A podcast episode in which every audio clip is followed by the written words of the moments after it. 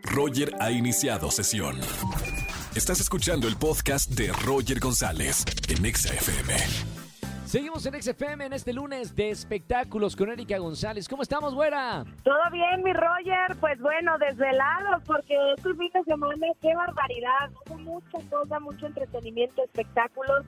Y ya sabes, el campeonato del Cruz Azul, que obviamente ustedes dirán, bueno, y eso los deportes, pero no, porque obviamente hay muchas celebridades y famosos que estaban en éxtasis, en euforia por este campeonato después de tantos años y bueno, celebraban a lo grande. Uno de ellos, Eugenio Derbez, que es este súper eh, del Cruz Azul, de la máquina, y bueno, que estaba tremendamente feliz. Nuestro Capi Pérez también, que ahí lo tuvimos en el foro muy contento y muy feliz, que estuvo en el estadio, por ejemplo, entonces ya te imaginarás la fiesta, la euforia, salir de ahí, toda la gente que se fue al Ángel. Por ejemplo, Alfonso Cuarón es otro seguidor también de de la máquina que estaba con su playera bien puesta y que esperaba que llegara este día finalmente con mucha nostalgia, ¿no? Que tenían también y que parecía que otra vez se iba se iba a quedar fuera del camino del campeonato, entonces finalmente pues la alegría yo creo que llegó al triple y con más emoción. Eh, fíjate que Franco Escamilla, que es un comediante también que es muy conocido. Estando, pero. Estando pero también eh, estaba haciendo un show justamente y en medio programa cuando estaba con, con Jordi Rosado justamente celebraron cuando metió gol el Cruz Azul entonces también fue fue la nota ahí no porque es este fiel seguidor. Y así que seguir mencionando a, a varios Roger que son este muy muy fieles seguidores Juan Carlos Casasola Raúl Araiza Marta Gareda Luis Felipe Tobar este, que siempre han estado ahí. Ahora sí que realmente ellos sí son seguidores en las buenas y en las malas. ¿Sabes quién también? Saúl Hernández de Caifanes y de Jaguares del, del Cruz Azul a todo lo que da. Entonces fue un triunfo para todos y estuvo padre. Ayer yo me emocioné mucho, te juro que me puso la piel de gallina porque iba aterrizando de un vuelo de, de Houston y eh, venía del aeropuerto a, su casa y, justo fue eh, la, noticia donde todos los autos estaban en las calles con los claxons, con las banderas y fue muy, muy emocionante ver a, México feliz. Me, encantó regresar aquí al país y, con esa emoción del Cruz Azul, así que felicidades a todos los Cruz Azulinos.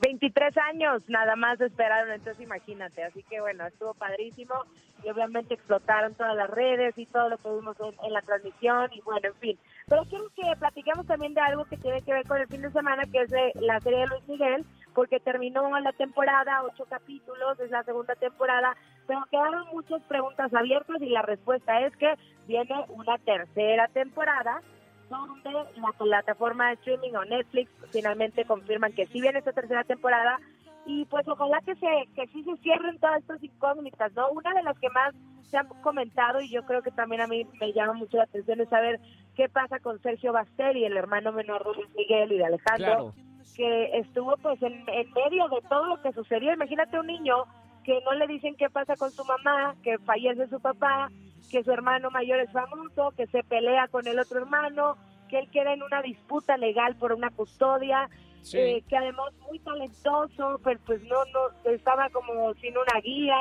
En fin, la verdad es que eh, creo que es muy intrigante la historia de, de Sergio porque se sabe que después él se va a Estados Unidos, lo llevan a Estados Unidos y regresa finalmente a México, pero con un perfil bajo, con una vida privada. Sin embargo, pues eh, de manera colateral, ¿no? Digámoslo así, le llega la fama también por ser el hermano de Luis Miguel y ahora que queremos saber qué pasa con él también. O sea, lo importante es que, bueno, para todos los que vamos siguiendo la serie de Luis Miguel, ya confirmó Netflix que habrá una tercera temporada.